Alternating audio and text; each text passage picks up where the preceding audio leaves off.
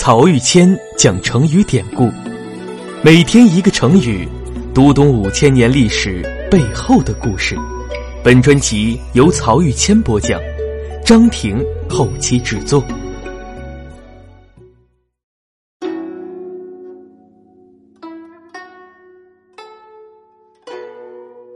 上一讲我们分享了孜孜不倦的大禹的故事，今天呀，再跟大家分享一个和大禹有关的成语“克勤克俭”。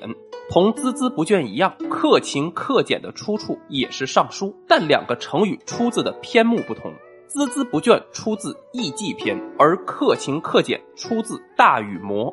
在这儿啊，我简要和大家介绍一下《尚书》的篇名。上一讲我们说过，《尚书》是中国上古时期的历史文献汇编，记载的主要是尧、舜、禹、商汤、周武王以及伊尹、周公这些中国历史上有名的圣君贤相的言行事迹，而《尚书》的篇名就是和这些人物的言行事迹相对应的。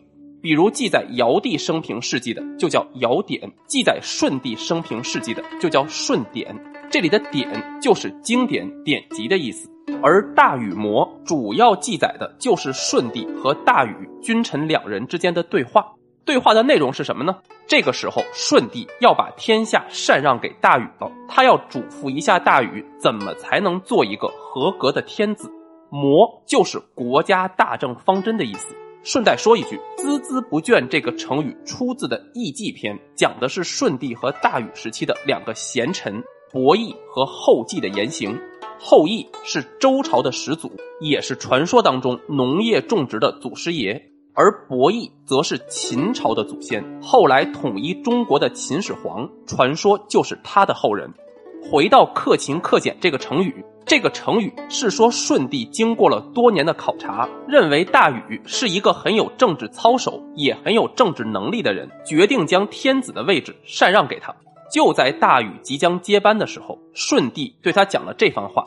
尚书里的话很拗口，我把它翻译成白话文，就是说：禹呀，你过来，你治水有功，能够勤劳于国，又能勤俭持家，不追求个人的生活享受，你是一个很贤能的人。正是因为你有了这么大的贡献，还不骄傲，也不自我夸耀，所以天下没有人能够和你去争夺功勋。现在你的功业和德行已经遍及四海了，天命即将降临到你身上。但我要警告你，个人的私心是很危险难测的，秉持道统的公心是微妙不容易把握的。你要全神贯注，保持自己的内心坚定，不要被外在的诱惑所腐蚀。老百姓是最值得畏惧的。如果国家搞不好，天怒民怨，那上天赐给你的福分就永远结束了。听起来是不是很像今天总书记告诫全党的牢记使命、不忘初心，还有中央八项规定对党员干部的要求呢？其实啊，对于掌握公权力的政府工作人员、官员，甚至最高统治者的要求，中国是有一个五千年来一以贯之的大道的。就是要牢记自己手中的权力来自于人民，要以人民的利益为出发点，谨慎地行使权力，而不要被自己一时的私欲所控制，铸成大错。这个思想放到古代，就是唐太宗讲的“水能载舟，亦能覆舟”；放到现在，就是立党为公，执政为民。这段话里啊，直接引出了我们今天分享的成语“克勤克俭”。克勤克俭的原文是“克勤于邦，克俭于家”，是说对于国家勤勉奉献，对于自己勤俭持家。后世人们呢，把这两句话合成了一个词，就是“克勤克俭”。而克勤克俭也成了中国传统中非常重要的一项品德。唐代诗人李商隐写过一首咏史诗，开篇两句就是“历览前贤国与家，成由勤俭败由杀”。而宋代大史学家、大政治家司马光还专门写过一封家书，来阐释勤俭对于自身品德和家族兴旺的关系，题目就叫《训俭示康》。康指的是司马光的儿子司马康。这篇课文呀，很多朋友中学的时候在语文课上都学过。